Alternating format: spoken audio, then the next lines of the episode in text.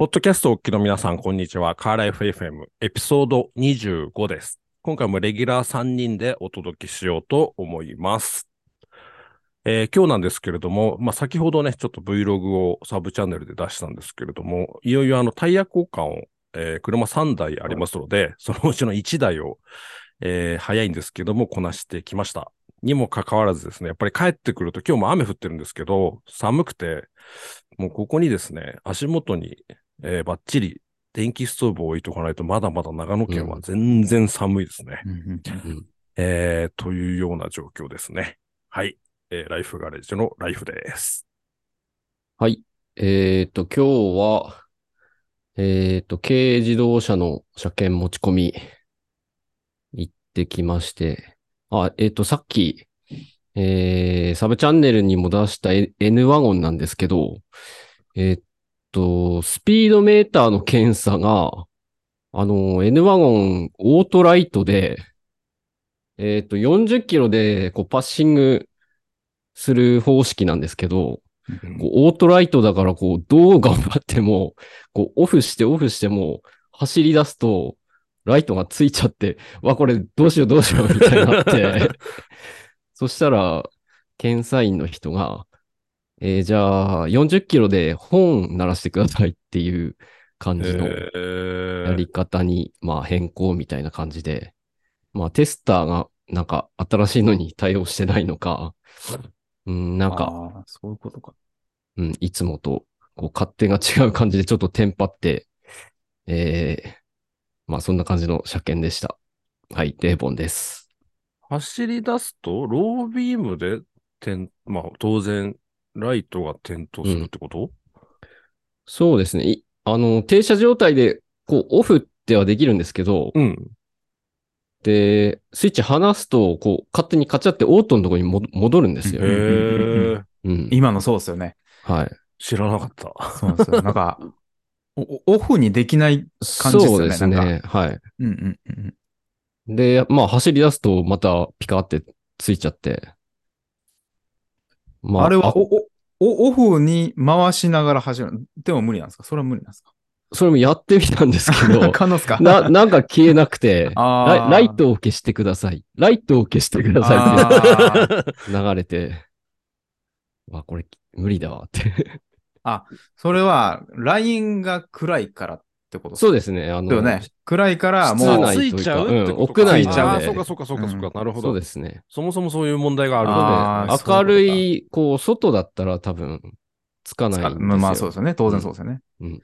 なんか整備モード的なのがあるのかな？プリウスのあの、アイドリングストップじゃないけあどあ、。そういうのあんのかな？うんうんでも明るきゃ問題ないってことですもんね。まあそうですうね。んうんうん。でもあ N ワゴン、ことか N ワゴンの車検だって来るはずだから、何らかしらの、うんうん。うん。うん。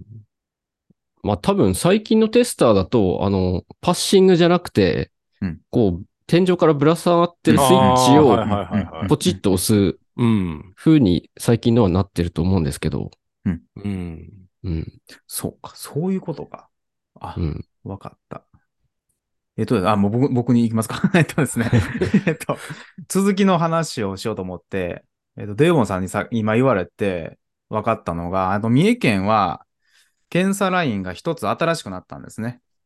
うんあの、もう完全に更新されたんですけども、で、そしたら、今までそのパッシングで、スピード検査のこの今うん40キロですよっていうのを知らせていたんですけれども、まさに今デーボンさんがおっしゃったように、うん新しいテスターは吊り下げのスイッチが出てきた。うん、そうですね。僕的には、うんあれ、あな、なんか逆行してるのかなと思ったんですけども、うんあそういうことだったんですね。だからヘッドライトの、まあオートライトですよね。オートライトが、もう今の車は、まあ増えてきてるから、それに対応するために、あえて物理のボタンを、帰ってその方がいいって。そういうことが、うんだから分かりましたね。意味が分かる。うんなんで僕、またこれに戻したんだろうと思って、昔はね、あの、上から垂れたスイッチをうんうんうん40キロになったらピッて押すので、うんで、その次にそのヘッドライトのライトでね、うん、パッシング。パッシングで40キロですよって知らせるようになったんで、で、またなんで、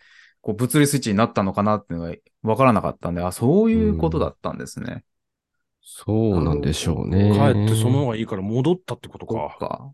うんわざわざ。そうですね。だって本でも検査員見なきゃいけないですからね、それって。そうですね。そうすそうなるとなんかテスター乗ってる意味がないっていうか、うんなんか検査員が見るから、その申告する手段としてはスイッチしかないっていうこと、ああ、そういうことか、という発見ができた森本です。はい。なるほど。うん。ユーザー車検でい結構ドキドキするところですね。唯一テクニックが必要じゃないですか。なんか他はもうなるようにしかならないんだけど、うんあれはミスる可能性があるじゃないですか。タイミング的にそ。まあそうですね。うんまあ逆にあの、いろんなねねわ技も使えるんだろうけど。うん そうです。ユーザーの方結構ああの辺でそう40キロ出すのに手こずってる人見ますんで、あれだけはね、ちょっと、ね。あれ結構コツがいるんですよね。うん。うん。そうバックで、バックで40キロ出そうとしてる人とかいますかマら、ジっすか、それはやばい。なかなか40いかないみた いな。それめちゃめちゃ怖いじゃないですか、それ。怖いですよね。ええまあね、事故もあるみたいですからね。まあそうですよね機械なぎ倒したとかね。はい。ありますありります。うんうん。LINE もね、気をつけないとうん危ないですよね。うんそうですね。さあ、というわけで今週もやっていこうと思います。はい。えーとりあえずあの、番組の概要から、えー説明させていただきます。このポッドキャストは森本深夜の自動車整備記録、デーボン自動車整備工場、ライフガレージ、各 YouTube チャンネルで自動車関連の動画配信をしている3人が気になるテーマを取り上げ、対談を行う配信です。この番組は時折ゲストなどをお迎えしつつ、YouTube チャンネルでのライブ配信による公開収録を行っています。ライブ配信、ポッドキャスト配信は、毎週1回のペースで行っておりますが、曜日が不定期になりますので、Twitter にて最新の情報、予定をお知らせしています。ぜひチェックしてみてください。えーリンクは番組の説明欄にあります。ということで、えー今週もやっていこうと思います。えー最近、ポッドキャストの方が非常に、えー聞いていただいている方がですね、伸びておりますので、ありがとうございます。はい、ありがとうございます。ありがとうございます。はい。えー音声コンテンツとしてぜひお楽しみいただければと思います。はい。さあ、というわけで今週の、えー気になるニュースですね。まあ、ニュースというかニュース記事も含めてなんですが、えー、なんかあの、不具合が起きてるらしいですね。あの、電子車検証で。国交省、あパソコン版、電子車検証閲覧アプリに不具合、3月中にプログラムアップデートを予定ということで、特定の条件、えー EC、ETC セットアップシステムが導入された PC にインストールする場合、車検証の読み取りができなくなる不具合があることを発表した。回収アップデートプログラムの準備を進めており、早ければ3月中に提供する予定。まあ、もうなってるかもしれないですけどね。うんーうんえー不具合の原因は、えー車検証閲覧アプリが ETC セットアップ用の機器を IC カードリーダーとして認識してしまうため、非常に単純な、単純なというか、えー誤認識してしまうということですね。うん。なので、アップデートプログラムが提供されるまでは、ETC セットアップ、えーシステムがインストールされていない別のパソコンでやれということですね、要すうんるに。うんうんということらしいですが。はい。はまあ、影響ないっすよね。あ そう、そうですね。これは、あれなんですか、パソコンで閲覧する場合ってことか？うん。限定的うな、ん。なるのかな。そうっすよね。まあ、そのやっぱりまだ閲覧することがないっすよね、やっぱり。うん、なんかで、うあれなんですけど、紙も結そう局ですね。まだついてくるうん。ついてきます。らしいですね。A4 の、こう、全部書いてある紙がうん一緒ついてくるんで。じゃあもうほぼ車検証と同等のうん。ものがついてくるっていうそうそう感じなのかな？まあ、これも一時、一時的らしいですけどね。うん。なるほど。これがずずっとあるわけじゃなくて、まあ今はついてくるけど、うんみたいな感じで。うん。まあ多分、2年ぐらいしたらなくなるかなとうん。うん。いう感じであるんですけどね。まあでもなくてもなかなか見ないっすけどね。う。うんん。うん。なんでまあ見れなくなったとしても、まあそこまで影響ある人は少ないかなって感じですよね、それね。あれ、そういえば、まあそうか、まだないか。電子車検、あ、まあでも、電子車検証になった車のうん。部品を頼むときは？えっ、と、その、車の情報は載ってるんですよ。紙に。類別して、あの辺はの、載ってますねそうそうそう車体番号とかも。うんああ、ああるんだ。そうそうそう。なち、ち、小さいですけどね。そうそうそう、小さいですけどね。なるほど。けども、その、えっ、と、なんか使用者の住所とかは載ってないですよね。名前は載ってるけども。うーん。あと所有者の、所有者は載ってないですよね。所有者はうんうんわからないとか。うん。あと有効期期限載ってないとかそういうレベルですよね。その辺の手間はかからないのか。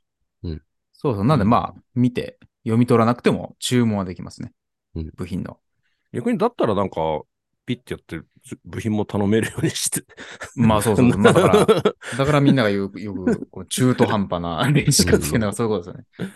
まあ大変、ちょっと大変か。部品屋さんも、でも、類、なんか類別してとか電話とかで伝えることをかん、うん車体番号とかをで伝えることを考えたら、なんかそれもオンライン上でできたら、そうですよね。早いような気はするんだけどな。うん。まああと、もうそうそう、部品屋さんもその、オンラインでやり取りはしてほしいですよね、そう僕。そうですよね。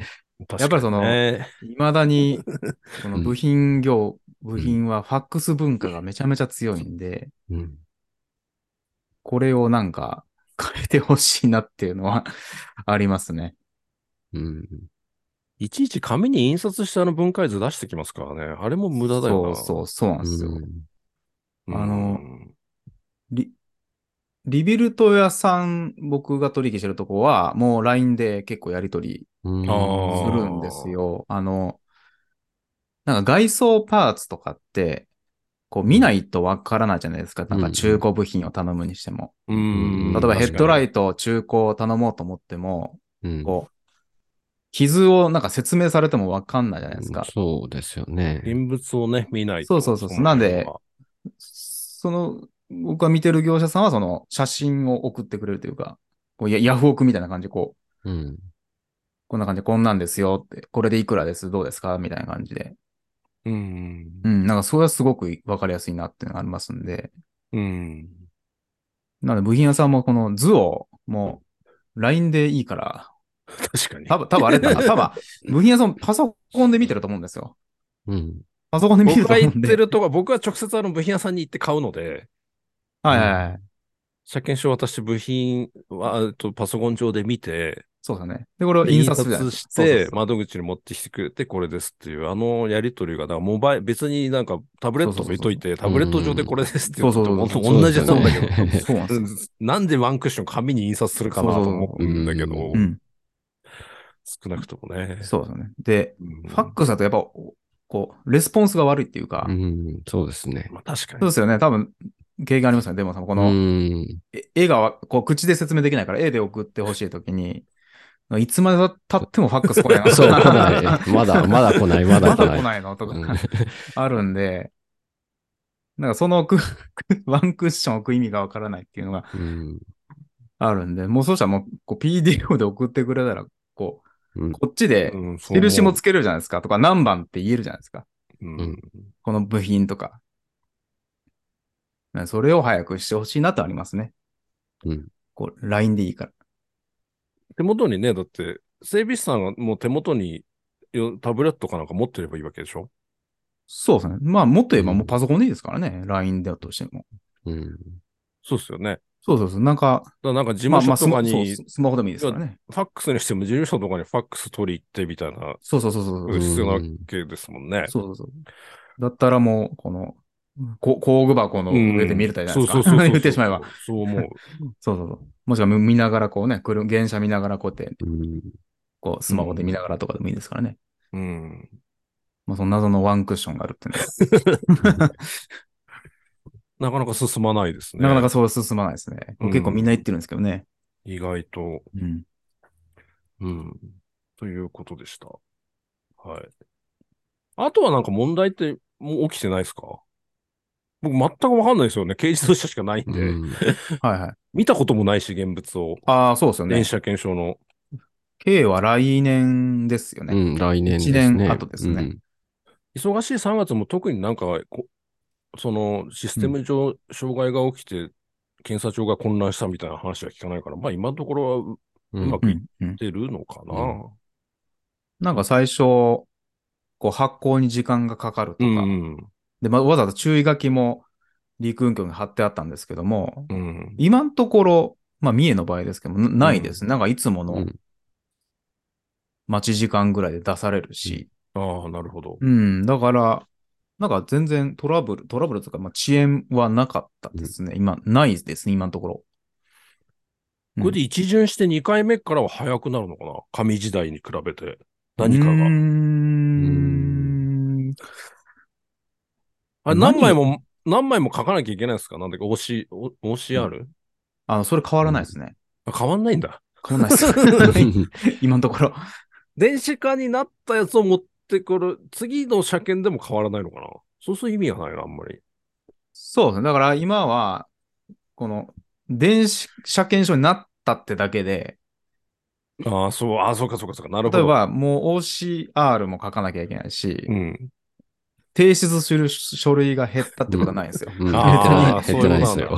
紙は減らないんですよ。だからまあ、あるとすれば、電子車検証という、まあ、ベースができたから、ここから減らすことはできるとまあまあそうか、そうか。なるほど。そうそう今から、まあ、例えば、おうん OCR を減らせますよとかにもなるかもしれないし、なんだろうな、えーもう検査表みたいなのも、今、うんあの、スタンプガチャコンって押してるのを、うんもうなくしますよとか、まあ、あるぐらい多分できると思うんですよね。うん。うんガチャコンじゃなくて、この電子車検証をピッて当てたら、うん OK みたいな感じとか、ありそうじゃないですか。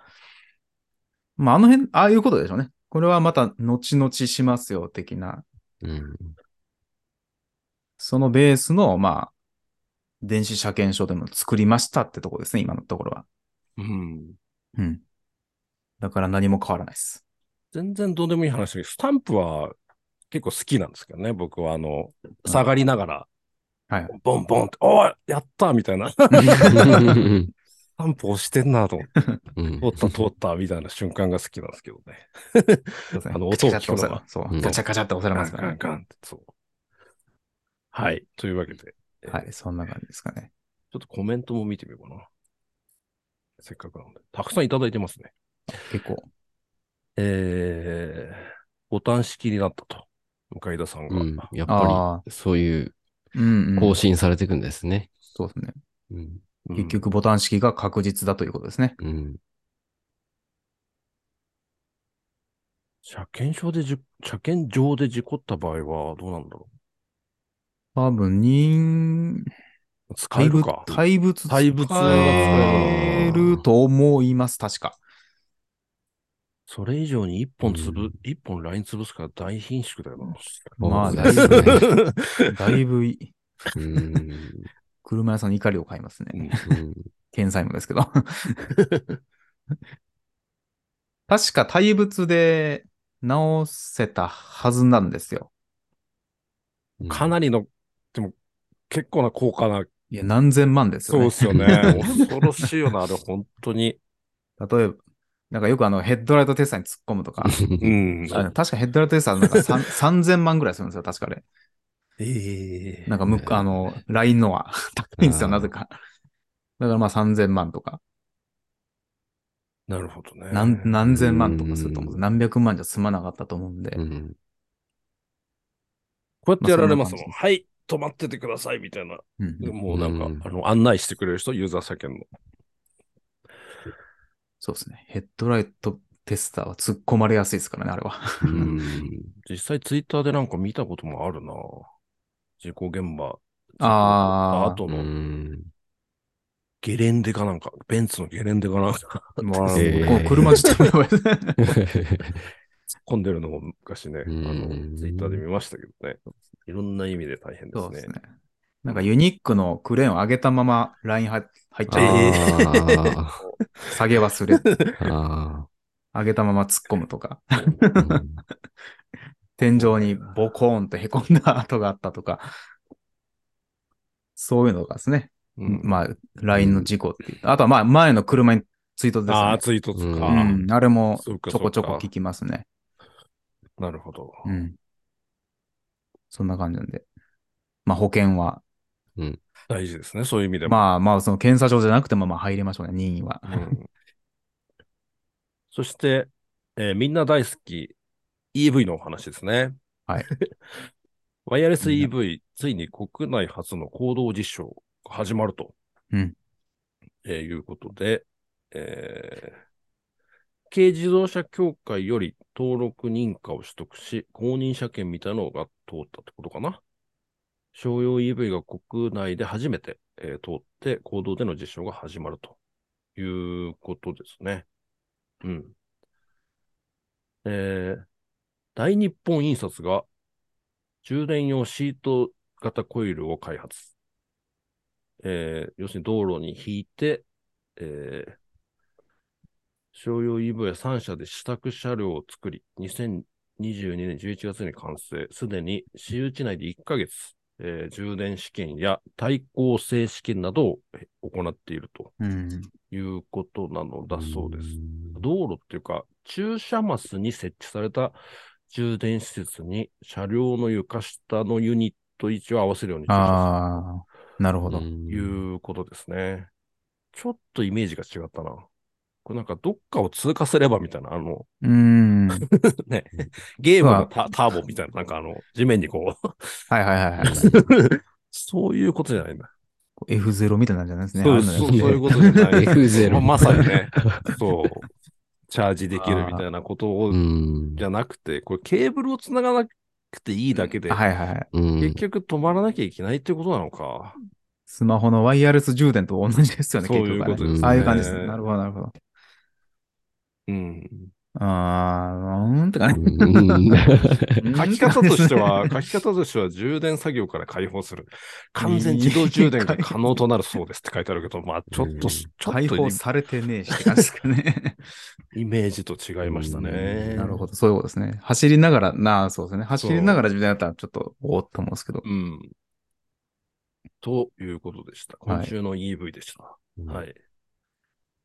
そして、えー、これね、僕ちょっと個人的に取り上げたい記事があって、はい。えー、車の運安全支援装置、えー、まあ、自動ブレーキとか、えー、衝突被害、まあ、け衝突軽減ブレーキとか、ペダル踏み間違いの装置とか、まあ、いろいろありますよね。駐車支援とか、何しろ。えーいろいろあるんですけれども、えそれらをきちんと理解してるドライバー、自分の車を、うん。えー3分の1前後、それらは運転者のし操作を支援するもので、自動運転ではないことを理解している。ところが、3分の2前後の人は5%前後のよくわからないという回答を含め、車に運転を任せてよいと誤解しているとのことだという書いてあるんですね。うんまた購入経験がある人でも正しく理解するのは40%前後にとどまることが分かった。いずれにしても半分以下という理解度と言えるということで、えーやはりつ、まあ、これ記事、あの、記事はね、えー毎回言ってますけど、あの、カレー FFM のツイッターでリツイートしたものを、えー取り上げてますので、詳しく知りたい方は、あの、ぜひ、えーカレー FFM のツイッターアカウントのツイート欄をえー見てください。えーで、えーやはり実際に使ってみないとよくわからないのではないかと、うんいうことで、あの、操作してみないと。うんで、まあうん、当然、えーこれ、あの、販売店では、口頭での説明にとどまっているので、えー自分の、要するに、自分の、まあ、すごく、これざっくり言うと、自分の車の機能を理解してない方が非常に増えていると。うんうんうん。うん。えーいうことなんですけども、なんか別な前に記事で、あの、ドラレコをついてるんだけど、ドラレコの再生、実際に再生できる人が半分以下だったっていう、うん。操作を知らない人が多いうんうことだったんですよね。これなんで僕、えーちょっと取り上げたかったかっていうと、僕ですね、あの、2年ぐらい、えーレンタカー屋さんでアルバイトしてたことがありまして、えーまあ、そこはですね、あの、トヨタ車しか扱ってないレンタカー屋さんであったので、あのーまあ、プリウスとかですね、アクは、特にプリウスですね、やはり、えーご高齢のですね、割と観光地なので、観光に来られた方に、プリウス初めての方にですね、プリウスの操作の説明をうん。うん延々毎日ですね、うん。夏とかあ、ー。レジャーシーズンはですね、僕やってまして、それはそれはですね、なかなか大変でした。うん。実際ですね、あの、ランプがついたんだけど、どうしたらいいんだっていう電話がですね、営業所にかかっていること、来ることもいっぱいありましたし、なかなか、これうはすべてを理解していただくのはですね、大変であったのと、えーその時ですね、えー僕でさえですね、あの、プリウスとかの階層の移動とかをレンタカーなんでするんですけれども、急にピーとかなってなんだっていう、びっくりしたりとか、あの、壁に寄りすぎるとこう、センサーで鳴ったりするじゃないですか。とか、あの、ね、えー信号待ちで前の車が発進するとピーってなったりとか、うん僕でさえですね、びっくりしたりとか、えー新しい車が入ってきたらエンジンのかけ方が何から、事前にこう、学んでおかないと、まあお客さんに説明する立場なので、なかなかですね、もうそれはそれは大変で、うん。ちょっと身に染みてこの問題がですね、あの、あるんですけど、うん、と思ったんですよね。うん、この辺は、えー地域柄多分ご高齢の方も多いと思う。デーボンさん、うん森本さんはど,、うんどうですか？そうですよね。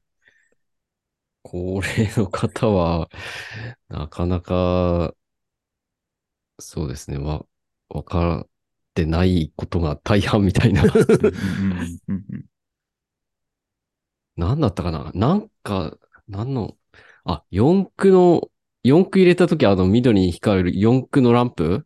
うんうんうんあの四りますね輪にこう車軸全部繋がってるような、うんうんそういうマークがつくやつで、その、そのマークの前輪部分はこう、ちょっとこう曲がってうんる曲がってます、曲がってま。す。そうですね。あこれ曲がってんの、なんかおかしいのかなみたいな。確かうん。確かに。そういう、聞いてきたことありました、はいはいはいはい。なるほど。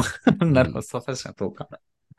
この前たまたまなんだけど、ダイハツかな？軽自動車の新車のカタログっていうものを久々にネットで見てたんだけど、あの、日本語のシールがね、表示のエアコン周りのオプションであるんですよね、うん今ね。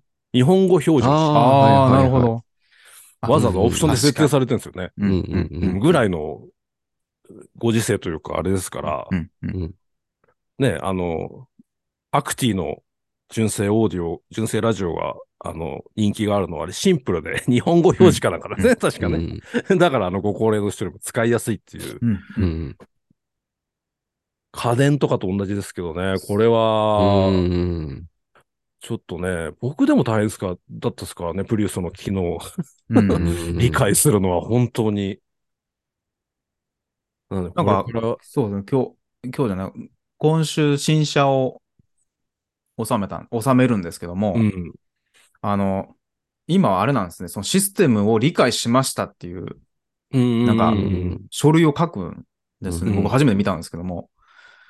で、それがもう文章だらけで、ブワーっと書いてあるのを、うん、私はこの、例えば衝突軽減とか、車両あの、車線一脱とかの、あの、システムを理解しましたよっていうのをわざわざ書くぐらいなんで、うん。まあ、まあ、それもどうかと思いますけどね。後で文句言うなみたいな感じの雰囲気はするんですけども、まあ、それだけ、やっぱり、む難しかったりとか、まあ、後でいろいろ言われるんだろうなっていうのはありますね。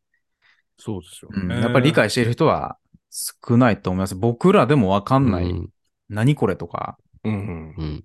この、ランプついてもう何のランプか、もう説明書見ないとわかんないとかう、ん ありますんで、まあ、それはむ、それは難しいですし、うん。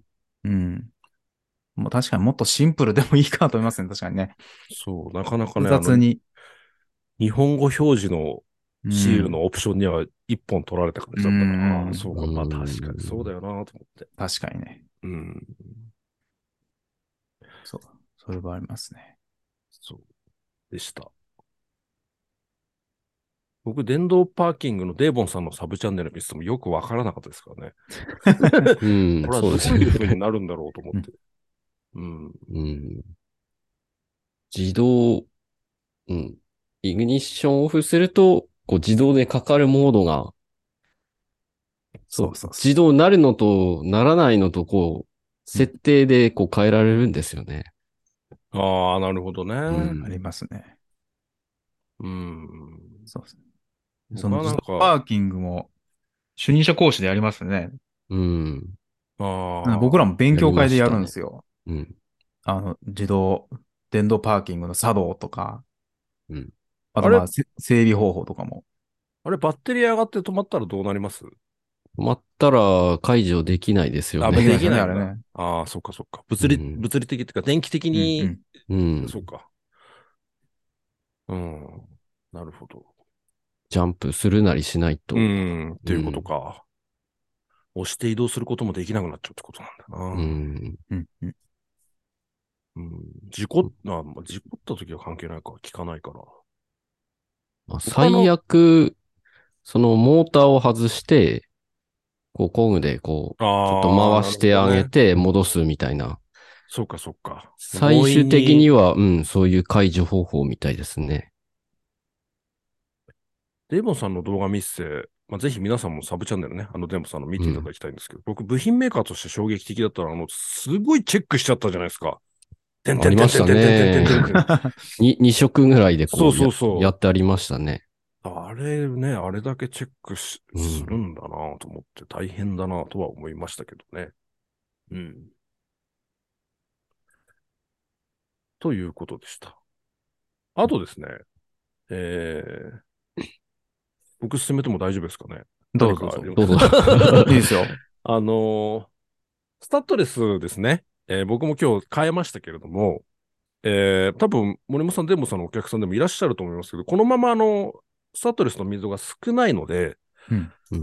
えー普通の夏タイヤ的な使い方をして履き潰すみたいなことがあるのかなと思ったんですけど、それについてですね、うん。えーちょっと記事があったんですけれど、まあ注意点ですね。まあ、あのー溝があればね、あの別に夏にスタッドレス走ることは違法ではないと。うん車検も通るだろうし、溝もあれば。えーということなんですけども、ブレーキ性能が著しく悪いという実証データがあるということなので、えー JAF による五分山夏タイヤと五分山プラットフォーム露出のスタッドレスタイヤの比較では、ドライ路面60キロからの直線ブレーキで、スタッドレスタイヤは夏タイヤより制動距離が1.15倍、夏タイヤは16.3メートルだったのに対して、スタッドレスタイヤは18.8メートルかかったということで、えーまあ、これ100キロも書いてあるんですけど、ちょっと100キロは飛ばしてですね、ウェットですね、雨の日のが結構強烈で、えー60キロからの直線ブレーキで1.22倍、えー夏タイヤが16.7メートルで止まるのに対して、スタッドレスタイヤはなんと20.3メーターかかっているということですね。うんそれから、えー時速100キロからのウェットでは1.42倍にもなってしまう。えー夏タイヤが50.8メートルに対して、スタッドレスタイヤが72.2メートル、えーブレーキングにかかる。これだけのちょっと差があるので、うんえー注意しましょう。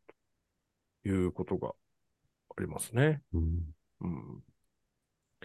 そしてまあ、タイヤも減るよということと、えードライ路面でスタッドレスタイヤを使うと夏タイヤに比べ燃費が10%も悪化するというデータがあるということですね。うん。まあ結構いらっしゃると思いますけれども、デメリットもあるとうんうんいうことなのだそうです。はい。うんうん。まだデボさんとこはあれですか？あの、ラッシュにはなってないですかね？うん、そうですね。と早いかな。ち、ちらほら。ああ、来てますか、うん。来てますね。うん。うん。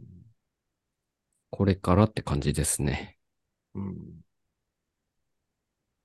ということでした。はい。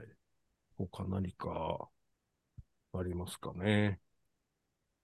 うーんと、ニュースじゃないですけど、うん。ちょっとツイッターで流れてきたやつで、なんだ、BMW だったかの、ああ、わかった。あのステ、ステアリングヒーターが、あの、サ、サブスクだっていう、っていうのが流れてきまして。車にステアリングヒーターはついてるんだけど、そう、そうネッ。ト上でサブスクでお金払わないとその機能が使えないっていう。そうそうなるほどね。アンロック、お金払わないとアンロックされないっていう。そう来たかって。話だなと思って。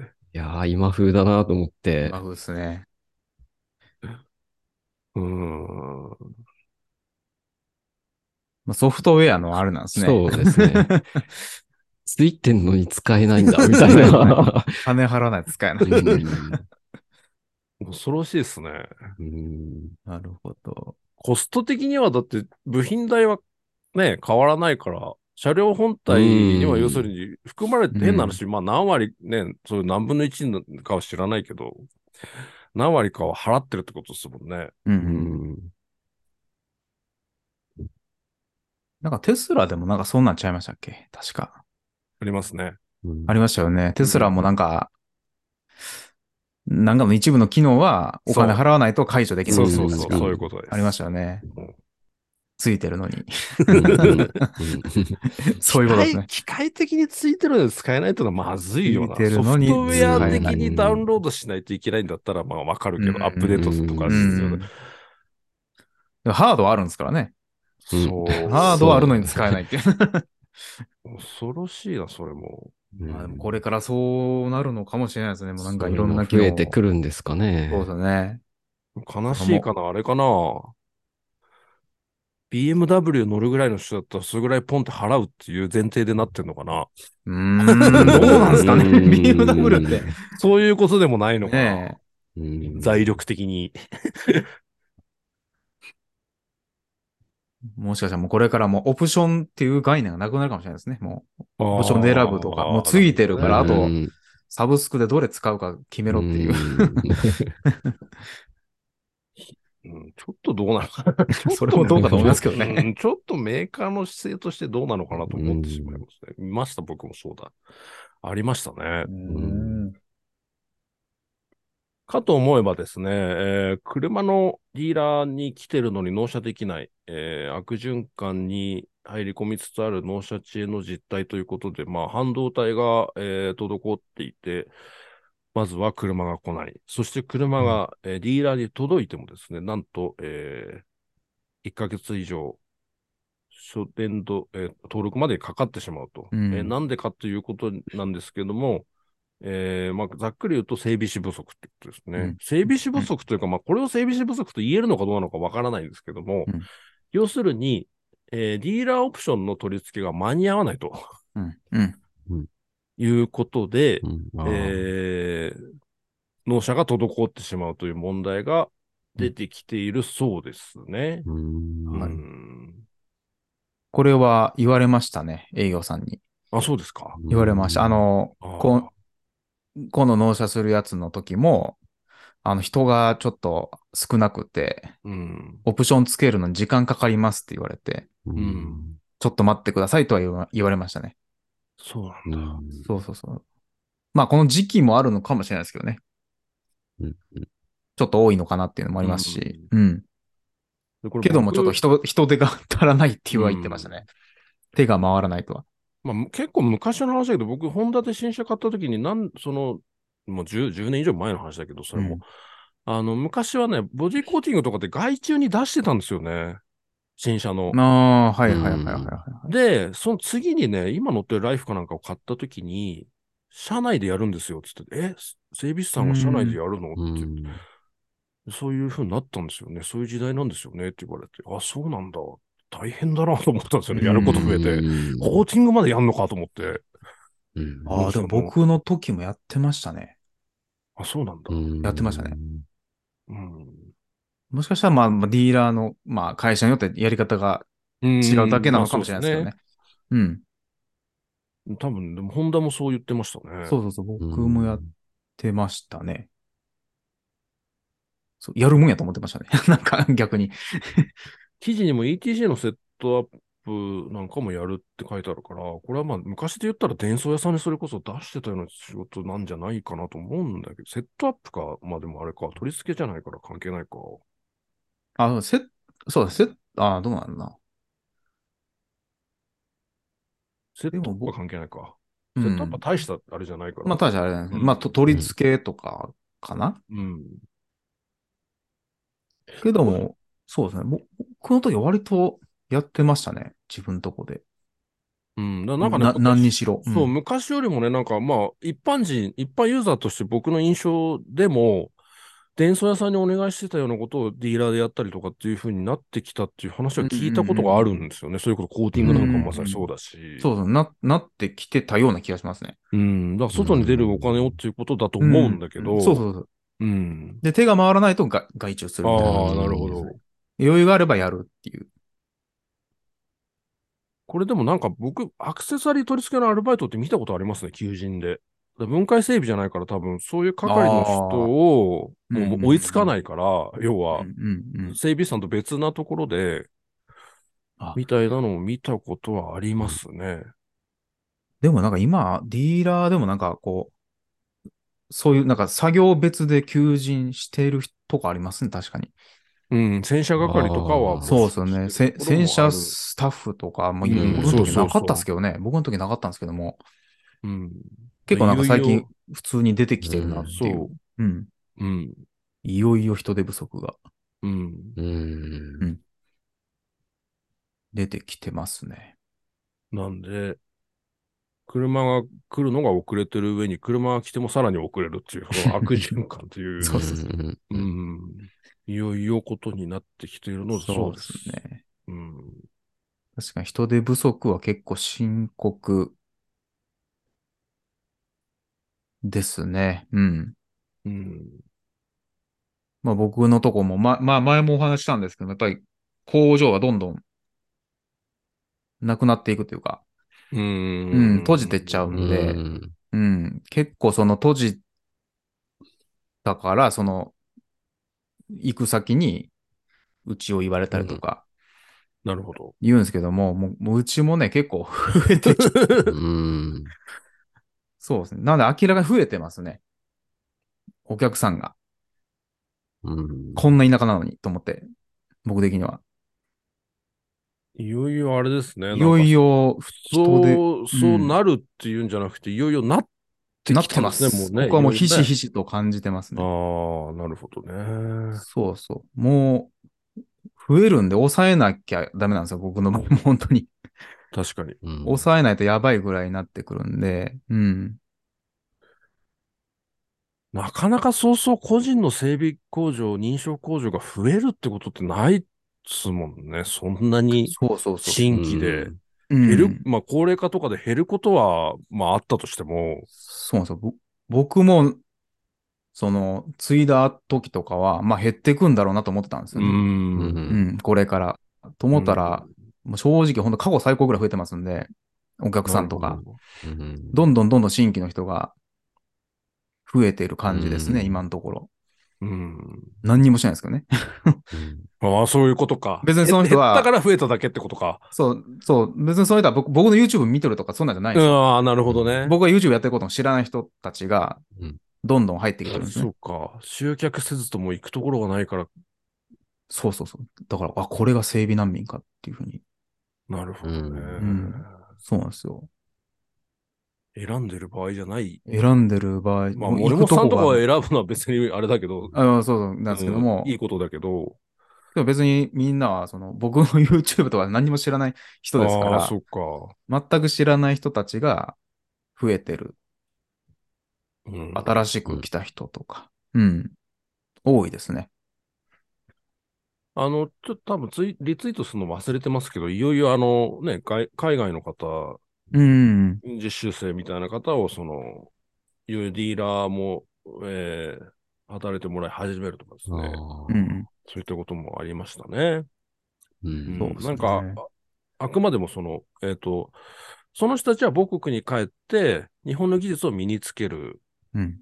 ために、その一定期間、うん。日本の修理工場、まあ、ディーラーとかですね、で働いて、えー帰る。ベトナムの方かなうん。だったような気がするんですけどね。うん。まあなかなかその記事には正直厳しいことが書いてあって、その、ね、うん勉強目的って言いながら、うん実はみたいなのもありましたけど、うん。うん。なんかニュースででもやってますよね、そういうのね。そう。なんで、いよいよそういうことになってきたということそうでね。ですすね。いよいよ、てかもう、もう入ってますね。すでに。うんうん。まあ、ち地域的なものもあるかもしれないですけどね。僕のところではもう、もう本当に真っ只中ですね。だからまあ田舎だと、構高齢化が激しいんで、どんどん畳んでいく整備工場が増えてくるんですね、やっぱり。うん。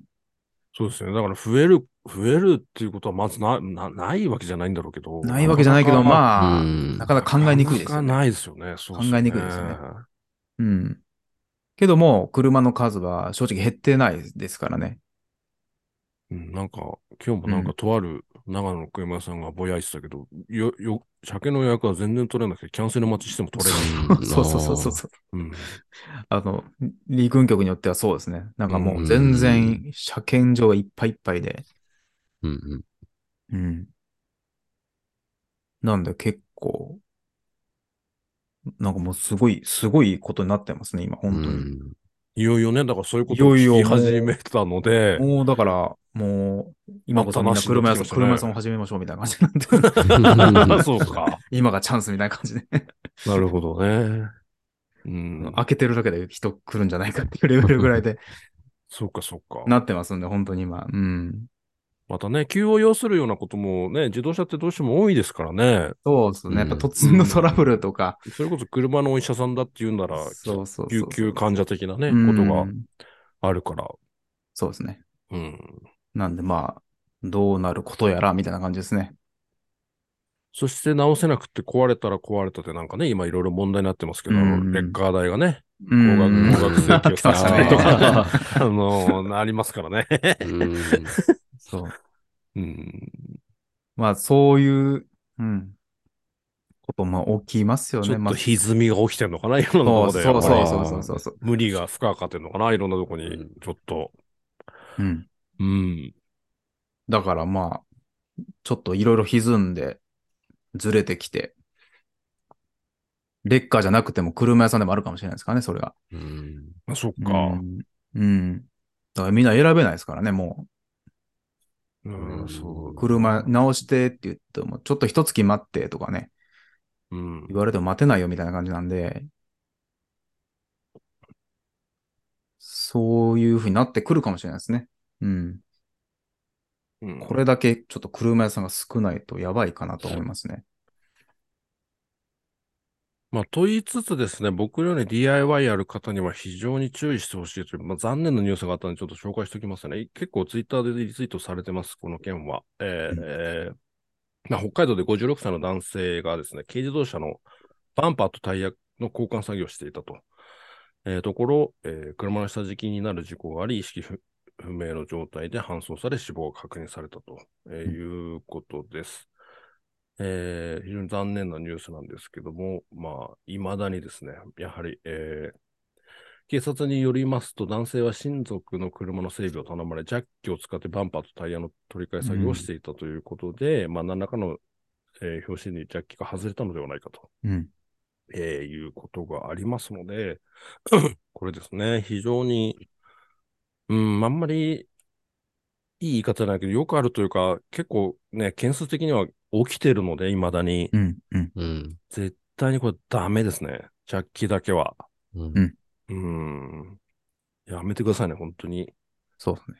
で、馬買う費用がもったいないと思う方は、ぜひ、あの、うん車屋さんにも行ってくださいね。本当に。うん。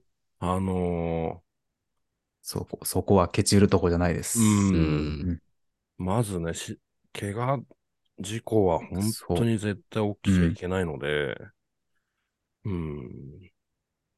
確かにさっきの話と繋がってきますね、これは確かに。うん、ちょっとまあ、うんつながってくる。少し繋がるとこもあるかもしれないですね。うん。タイヤ交換もね、怖いですからね。やっぱり結構やられる、ねね、自分でやられる方結構いますんで。う。うんんなんで、タイヤ交換。あの、多分皆さん動画出してると思うんで、見てくださいね。そう絶対ジャッキ、あの、馬かけてますから。うん。なんでひ、注意してください。あのー同じような僕としては趣味をもお持ちの方が亡くなられて非常に残念なので、うんうん。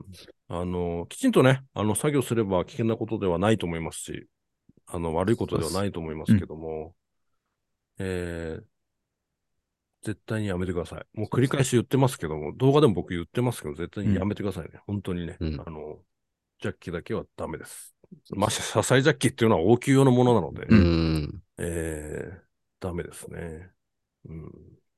そうですね。まあ、整備士でもね、毎年亡くなってますんでね。う。うんん。うん。見ると。こう事故事例とかね、み、あうの、ん。まあ、けね、見ますよね、うん研修とかではい聞かされると、やっぱり年に、やっぱり何人か亡くなってますんで、整備士の方でも。うん。で、理由がもうだ、大体横着なんですよね。うん。なるほど、ほぼほぼ横着。安全の、あの、安全装置をつけてないとか。う。うん。うんん。もうそれしかないんで、ほとんどが。なんでもめんどくさいと思わずにですね、もうし死んでしまったらね、もう何もないんで、何やってるかわからないんで。うんぜひ、はい。えー安全にはうん注意してください。はい。本当に。馬買いましょう。はいうん持ってない人は。うん。本当ね、そういう手間が、あの、欲しいと思う方は、車屋さんに、あの、うんお願いしてください。そもそも、あの、ジャッキ馬がどうのこうのっていう以上に実際にやると手間とか悩むこととか、うん えーそうそうそうそうもう嵐なんで、そこから、そ それが最低限のところで、うんまあ僕自分でやってるからわかるんですけど、そこからまたいろんな問題が起きてくるので、う ん費用もかかるし、そうそそう、そうですね。うん。ね。もうそこの段階で嫌だっていう人はやめてくださいね。うん。うん。ということです。はい。ニュースはまあこんなところですかね。何かありますかね？そうですね。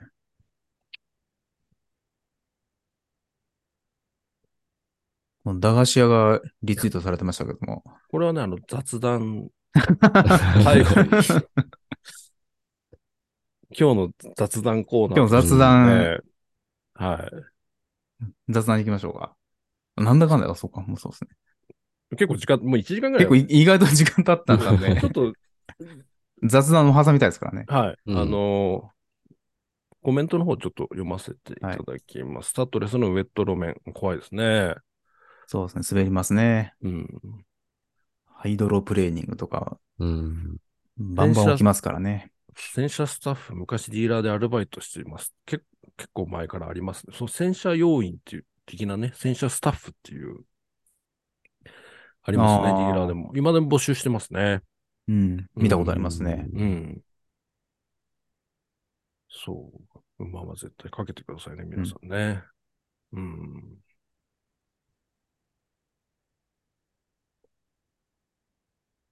スタンプ入れる機械、そう、排ガスの検査、手が震えて入らないんだよな、毎回、紙が。緊張してるから。ユーザー車検の話。そうそうそう。あれ、ここになっちゃうんだよ。慣れですね、そこはね、もうそうですね。余談だけど、本当車検ってなんであの、普段道走ってる時の方がよっぽど運転操作は大変じゃないですか。車が飛び出してくるかもしれない。だって。言われた通りブレーキ踏んだりライトつけたりしてるだけなのになんであんな緊張するのかなと思うぐらい緊張するんだ。はい、ブレーキ踏んでください、ライトつけてくださいって言われた通りやってるだけの。人に見られてるとね、うん。人に見られると怖いんですよ。なんてことないんだよな。うん。そうですね。僕でも緊張ゼロじゃないですけどね、やっぱりね。何百回やっても。うんマーサンガレージのマーさんが昔後ろの人にバイクの車検行った時、後ろの人にいつも見てますって言われてめちゃめちゃ緊張したんですああ、もうそれは怖いですわ。地獄ですよね、本当そんな。それは嫌嫌だ。だな落ちたらっていう、落ちたら嫌だなってそうですね。落ちたら落ちたところ見られたくないです。よね。プレッシャーもあるし。何で落ちたんだってこう、チェックされますよね。はい。そんな感じでありがとうございます。それではですね、あの、YouTube との Twitter、あ YouTube、Twitter にもコメントくださいね。はい。今週はコ紹介するコメントありませんでしたので、ぜひあの、えーで、このライブ配信のコメントも全部読める、残念ながらね、あの、いろいろいただいてるんですけど、全部読めるわけではないので、取り上げてほしいものがあったら、コメント欄にぜひ書いていただいても全然構いませんので、そうですね。コメント欄の方が見やすいかもしれないですね。うん、そうですね。と。うん。で、次回、あの、取り上げさせていただくみたいなこともありますので、ぜひ。えー、の前にちょっとデーモンさんのツイートで、ペーパーナットを買い上げいただきまして、これはホンダのあれですね。ああ、そ取り上げうですときますか。ね。うんはい。これはもうすこの時この時期は注意した方がいいですね。うん、そうですよね。でに閉めてあったってことなのかな間違え、そうですね。これで、あの、乗ってたとか、これで運用してたっていうことですね。うん。車外ホイールにホンダ純正ナットでうん乗ってたということですね。まあ、あるあるですね。うん。これは。車屋さん行くときにトヨタのね、純正ホイールナットを忘れたとかいう話もあるのうんで、うん。うん。うん。あのああよくありますうね。うん。持っていくのを忘れてできなかったとかですうね。ん。うん。あの、まあ、ホンダだけじゃなくてね、ホイールナットっていうのは、あの、種類もあるし、ううん実はあるんですよ。ね。うん。ちょっと興味を持っていただくといいと思いますね。まずは。うん。ううんん。自分のついてるものがどんなものなのかということで。はい。残念ながらこういう話しても、ここにいる人は知ってるんだよな。そうなんですよね。永遠のテーマなんだよな。う。うんん伝えたい、ね、そういうことご存知ない方にぜひ伝えていきたいんだけど。うんけど、まあ、伝えたい人は見てないですからね。そういうことですね。うんうんさあ、それでは今週の雑談、えーちょっと選んでみましたけども、えー駄菓子がやはり物価高騰で苦しいと、うん。簡単に言うと、えー5円、10円と駄菓子の売り上げはうん経営に大きなダメージを与えるはずであると。いうことで、えー実家近くも長野に来ても駄菓子屋っていうものがもうないもん行きたいんだけどな。ないですね。思い浮かぶとかあります？地元に今、今でも。今はないです。ないです。もうないですね。昔はね、ありましたけどうも。うドンキで買う時代ですよね、駄菓子とか。そうそうそうそうですね。あの、ココンビニとかにあるじゃないですか。うんうんなんか、駄菓子コーナーみたいな。うんああいうところになっちゃいますよね、もうね。うんスーパーとか。イオンとかね。うん。そうそうそうそう。ああ、イオンのなんかおおゆ菓子ゆ夢屋とかそうそうそうそうそう。あそこですよね。うん。ああいう、イオンモールに行く感じになっちゃいますよね、もうそうなると。そんなのしかないですよね。だから昔ながらの、あの、おばあちゃんがやってる駄菓子屋っつうのはほぼないと思うんですよ。なんとか商店みたいな。そうそうそうそう。あれはもうないっすね。ないですね子供の時で終わってますね、あれは。近所にあったんですけどね。そうですね。ゲーム機があって。ね、うん。ゲームやりながら。そうですね。ごガチャガチャあったり。ガチャガチャありましたね。うまい棒ももう12円。で、大人、この、記事にあるお店だと、えっ、と、子供は10円で売ってるそうです。うん。で、これ損してるそうです。まあ、あうんー原価あー10円以上。そう、消費税分と、えーガソリン代入れるともう赤字と。うん。ううん。ん。で、大人料金として大人には消費税入れて13円。う。うんん。まあ、子供らはね。うん。う。うんん。森本さんはちょっと世代的に10歳ぐらい違うからあれだけど、5円があるよって昔チョコレートあったの知ってます ?5 円だったんですよね。5円チョコあありましたね。あ、僕も知ってます。ありました？ありました。うん。5円のチョコレートあったんですよね。5円はありましたね。5円チョコってう。ん。5円チョコ、10円、10円のチョコもあった。10円ガムとかありましたよね。うん。で、なんか、口引けば、この、箱からズボって入れて、景品もらえるとか、なんかスーパー、あありました？スーパーボールとあか、なんか、じゃあそんな変わんないのか。か。そうそう。でも僕らの頃だと、こう、ポケモン全盛期なんで、初代ね。初代ポケモン全盛期なんで、ぼ僕はもうポケモンシールを、うん。もう鬼ほど買ってましたね。それだけは覚えてますね。びびっくりマン。そう、びっそうですね。びっくりマンじゃないんですよね。僕はびもそうですね。びっくりマン世代じゃないんですよ。僕は。1個30円だったんですよね。そう、30円だったんですよ。うん。で、100円持って3個買って、10円で飴買ってみたいな。ああ、そうですね。うん。100円持ってが相当買いましたからね。そうですね。消費税はなかったんでね、今だから例えば、なかったですね確かに消費税がなかったで遠すね。足の、遠足のおやつ300円分つっても200何円で、多分端数が出ちゃうと思うんですよ。うん。で300円使い切れましたからね、ちゃんと。ううんん。今だったらうん330円でいかないと思いますね。う。うんん。ありましたね。確か70円ぐらいの焼きそばがあったなと思って、さっき画像検索 して、始まる前に画像検索してるんだけど、これっていうのは出てこなかったな。めちゃめちゃ食べてたな、あれを。あと瓶のチェリを。に。はいはいはいはいはい。きなこ棒が昔個別包装とかじゃなくて、タッパかなんかで自分の世代って入れてあって、きなこの中に埋まってて。うーん。あ、個別じゃないんですか？そそう、そうなんですよ。タッパーってあるんですか？タッパにきなこがあって、その中に埋まってんですよ。はいはいはい。え、直接手で取るの。あ、信じらんない今のなんだ。なんかあったい。っぱい入ってるやつを、ありました、ありましたう。んで、こうやって持っていくんですよ。ズボって持ってそうそうそうありましたね。ありました、ありました。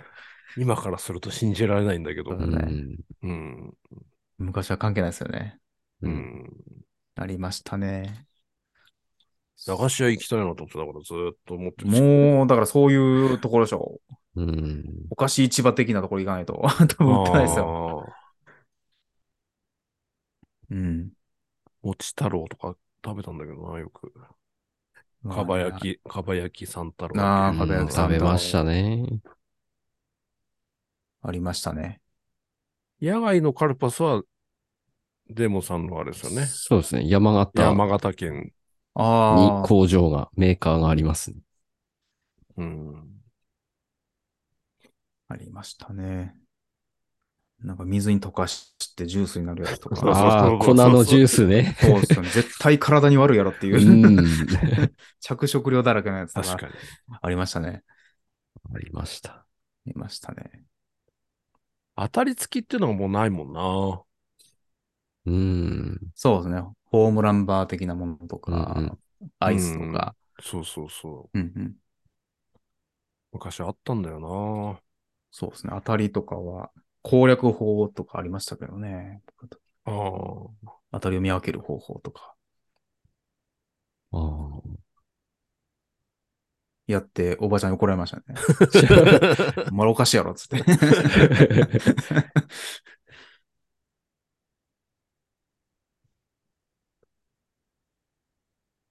近所の駄菓子屋のガムで当たり引いてもそうちはそういうのやっていないって当たりと交換してくれなかった。悲しいそれおかしいっすやん。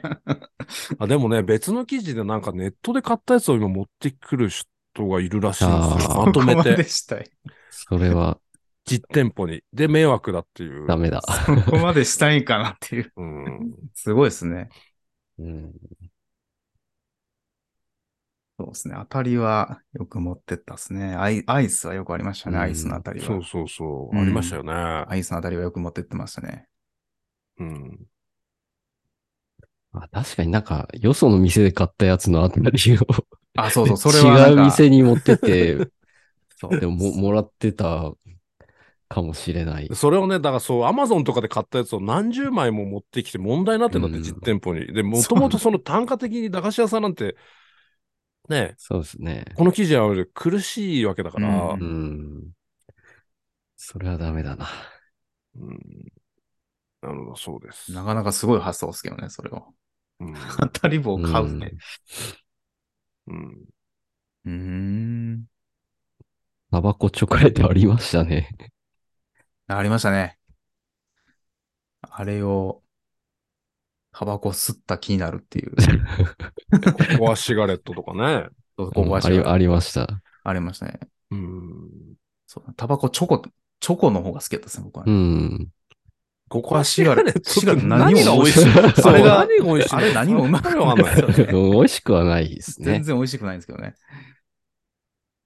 そうそう。タバコチョコの方が美味しいです。僕は好きだったうです。タバコの本当に包み紙やったかななんか。そうですね。あれ美味紙しかったです。がこう、そうですよね。中にチョコあって、そうそう。あれ、あれ美味しかったですね。なんか。こう、剥かないでこうやって、吸ってるふりして、そうそうそうなんかと溶けてきてみたいな。遊ぶっていうね。ありましたね。そんなことやってたな懐かしいなああ、プロ野球チップス、うん装置系。ああ、あーそうですね。あれはありましたね。ありましたね。うん。あれも30円やったかな ?30 円 ?50 円かな ?50 円高いね。30円ぐらいうかな。ん。駄菓子で50円高いですからね、ちょっいと。くらだったかな。うん。プロ野球チップスはよく食べましたよ。だそのカード集めとかもよくしましたね、うん僕は。確かにね。うん。カードを集めるとか。うん。うん。今でも YouTube であの、大人が大人買いしてますけどね。野球カードあーありますね。はよくやってる。うん。まあんずそうってねうん冷凍のあんずかな？アイスみたいなあんずの棒ありましたよね、なんか。ありましたね。冷こ凍してるやつ。う、工場、なんなんていうのかな？あんずとか。あんずありましたね。わかりますよ。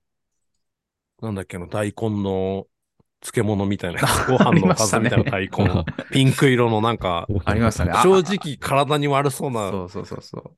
色したやつとか。ありましたね。うんあれはちょっとなんか違うなと思いましたね。うん 今でも、今食べても美味しいものもあるんだろうけど、今食べると意味わかんないなっていうものもあるんだありろうな、ますあります。きっと。絶対ありますよね。うん。めんこってやりました？森本さんとかデーボンさん。めん、めんこはね、めんこ微妙っすね。なんか、公民館とかになんかあって、遊んだぐらいですか。ああ、そう、自分では自分で持たかずにってこと買ったりはしないですね。デーボンさんとな何が流行ってました？なんか一番流行ってたのやっぱりビックリマンですね。ビッあクリマンチョコは、こう入荷したら、わーってみんなで買いって、速攻売り切れみたいな。なるほど、なるほど。そんな感じでしたね。チョコ捨てちゃうっつってね。美味しいと思うんだけど、あー問題になってましたよね。そうですねあチョコ美味しいですけどな、ビッそうクリマン美味しいですね。あれ好きだったんですけどね。そんな、周りでは捨ててる人いなかったですけどね。もったいないですよね、あんな捨てるって。うん。ああ、そう、ビック、あ、そう、ビックリマンですよね。そう僕だと、そうか。僕だとちょうどゲームがね、入っまあ。もうやっぱりゲームあがー、そっか。うう、だからその、スーパーファミコン、ゲームボーイ、うんプレイステーション初代とかそのあたりですよね。だかそっかそっうか。ん。らテレビゲーム全盛全盛期ぐらいやったんで、なんでゲームとか、駄菓子屋ってもその、それこそこのうんポケモン、ポケモン系ですよね。ハイパーヨーヨーとかあ、ハイパーヨーヨー、かビ、ビーダム、コロコロコミックのあれですね。あはいー、ミニ、ミニ四駆はギリギリだったかなっていうレベルですね。うん。あー、ミニ四駆流行ってましたね。そうですね、ミニ四駆とか。うん。僕の時はハイパーヨーヨーとか、ああ。あの辺ですね。なるほどね。そうですだゲゲームですね。僕、テレビゲームの時代がすごかったんで、うん。スーパーファミコンですね。うん、スーファミ、プレステ初代とかあの辺ですね。うん。スそれがーパーカー消しゴム、うちの兄貴がいたからやってたな。裏にね、攻め台に塗ってツルツルにしたりとか、技があったんですようね。んびっくりマン、そう、アイスもあったな。ああ、ありましたね。アイス捨ててる友達からアイスもらって食べてたもん。シール欲しさに捨てる、そう。アイスとスナック菓子もあったかな？ビックリマンの。あったかなうん、なんかライダー、なんだっけ、ライダースナックも昔ね、捨てる、う捨てちゃんう。し子供がいるって問題になってましたね。うん。ああ、学校で禁止とかね、そうですよね。うん。うん。売り買いとかね、し始めて問う題になっん。うん。た。お金で。うん。あと、ガチャガチャでビックリマンシールのバッタモンああ、あっがた。結構出回りましたね。そんなんもあるんですね。うん。裏にロ、ロッチって書いてあるんですよ。チョロ Q の偽物とかね、いっぱい昔はそういうのありましたね。ありましたね。うんチョロ Q もありましたね。うん。うんそうそう。やっぱ学校へもね、持ってくるとね、うん。コスモス懐かしいな。怒らコスモス怒られね。るコスモスの自販機。ほぼほぼ外れみたいな。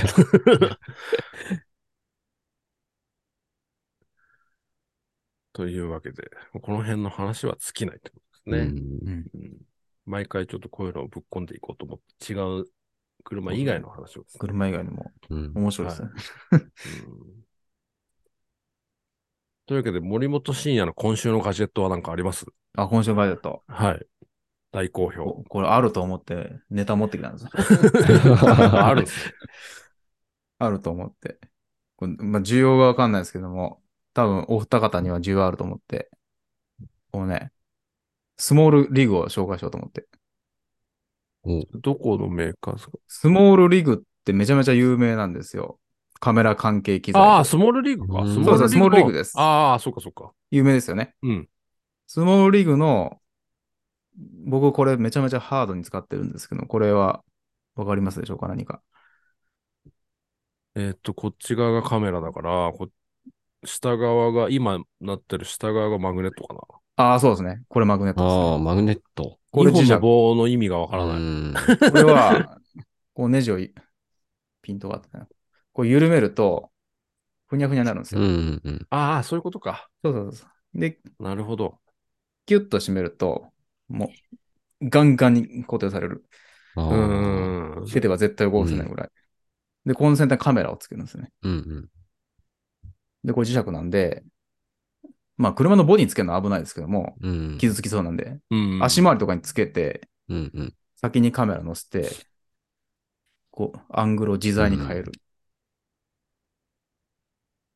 結構、スモールリーグって結構お高いんじゃないですか？そんなことないですか？こう通販的な感じなんですよ。うん。これ実はですね、奥さんお高いと思うでしょ、これ。これはね、2000円ぐらいで買えますんで。あ、そんなもん、マジっすか？そんなもんなんだ。2000円台で買えます。それは、それは買え、買える。奥さんすぐもう、あの、すぐフリーダイヤルに電話してください、これ。アマゾンで売ってますんで。コンデジぐらいだといいかな。ちょっと、そうですね。コンデうジ、んスマホ。森本さん何使ってます？それ、まつけるカメラは。僕は最近、LX- LX9 っていうパナソニックの、あの、コンデジですね。を載せてます。うん。うんでこれをもう本当に自在につけれるんで、好きなアングル。もうこれ別にスマホでもいいと思うんで、これめちゃめちゃ使ってますんで。よければ。それはいいな。これは多分、作業動画はめちゃめちゃいいです。デーボンさんとか、うん。スマホ、なんかこう挟み込むやつあるじゃないですか、ここに。はいはいはい。挟みやつをつけて、でスマホ乗っけて、例えばエンジンルーム撮るときとか、エンジンにバーンってつけて、これで緩めて、ここ撮ろうとか、こう、こう自在にやるっていう。で、こう、キュッと締めたら全部が固定されるんで、うんうんうん。しかも、畳んだ時コンパクトですね。そうそう、これぐらいになるんで。うん。マグネットは別なんですかね？これはね、別なんですよ。これは僕自力で探したんで、うんうん、超強力マグネットなんで、もう、カンカンに取れないですね。これつくと。うんでちょっとあ危ないんで、ちょっと僕1枚、あの、ビニールテープ巻いてかましてるんですああ、よ。そうですよね。あの、これやっていくと、すごく、めちゃめちゃいいかなと。うんいうガジェットです。完全に先週のマイクと、これはデボさん買いですね。そうですね。うんそうですね。これはすごくいいです。なもう正直これだけで取れちゃうっていうか、うん。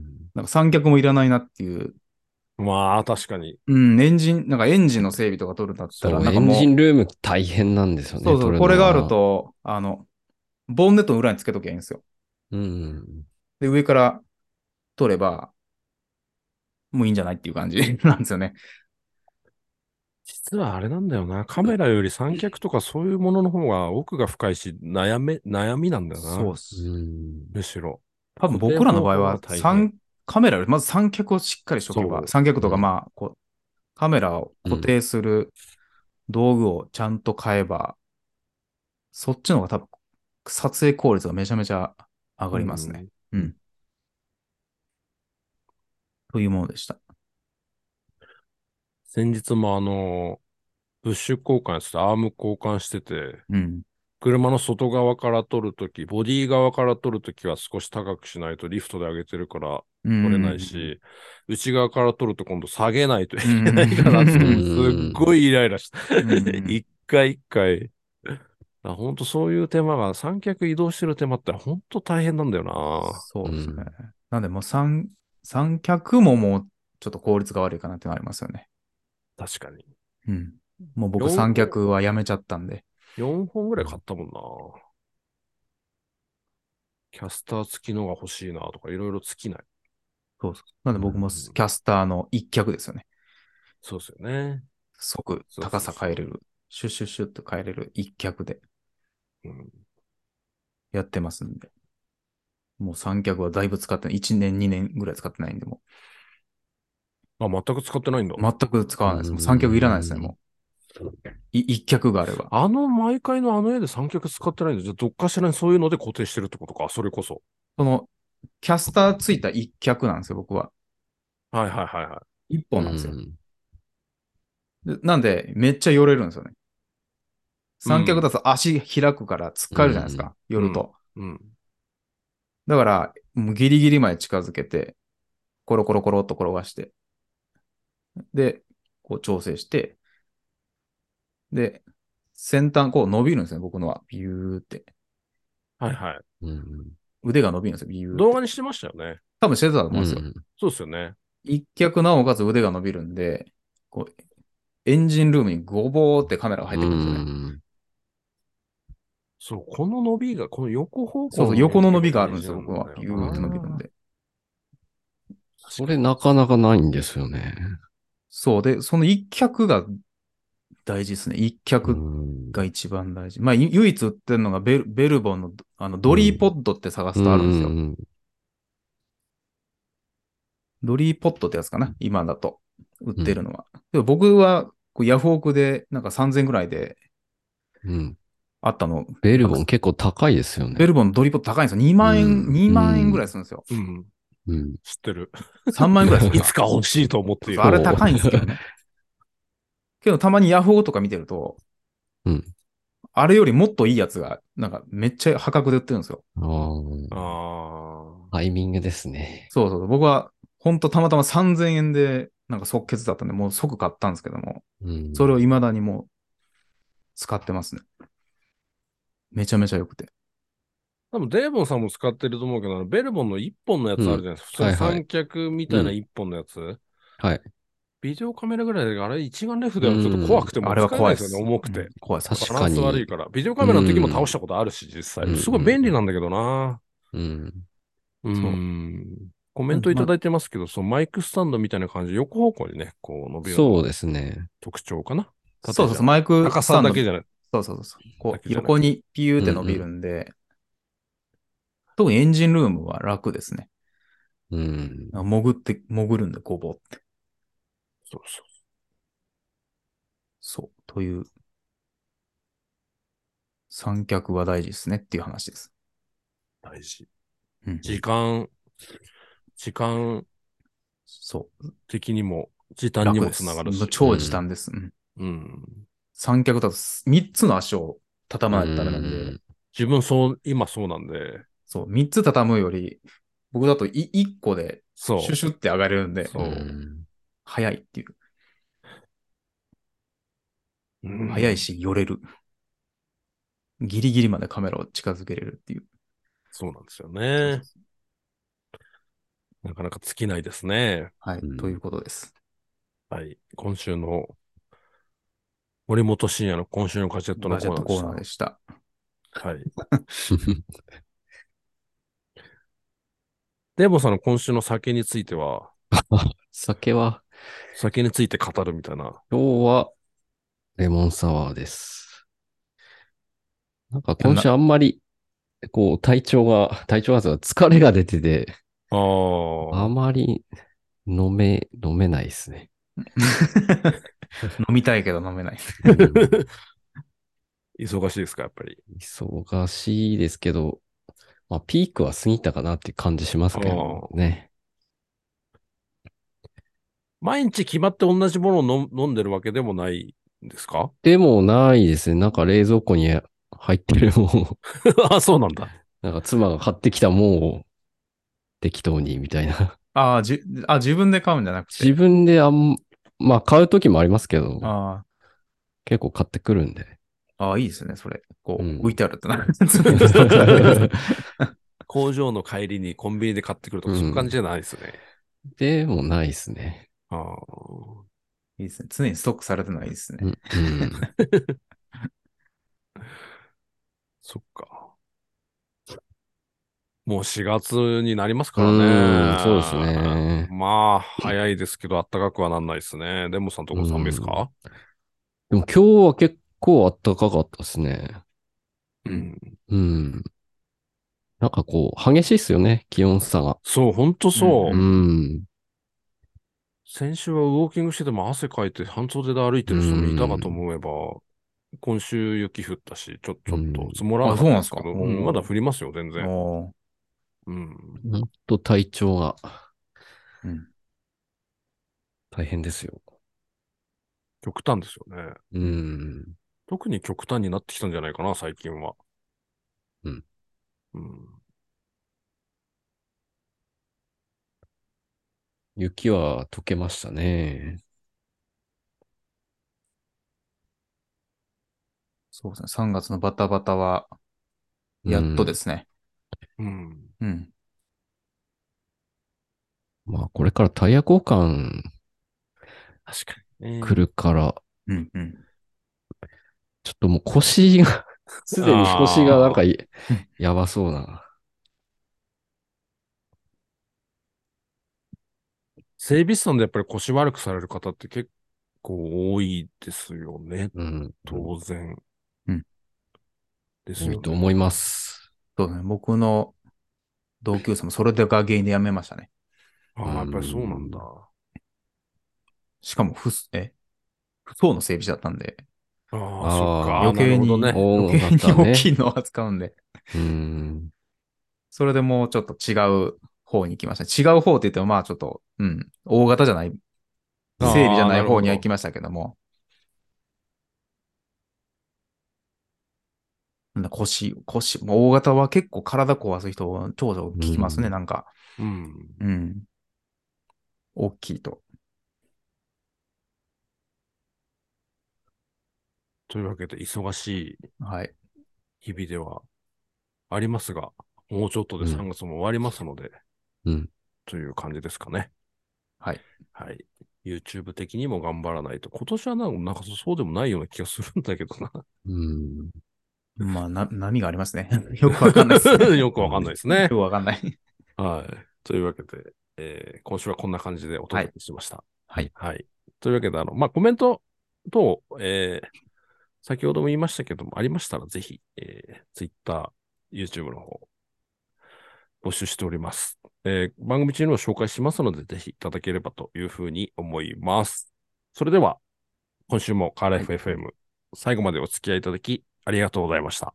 ありがとうございました。ありがとうございました。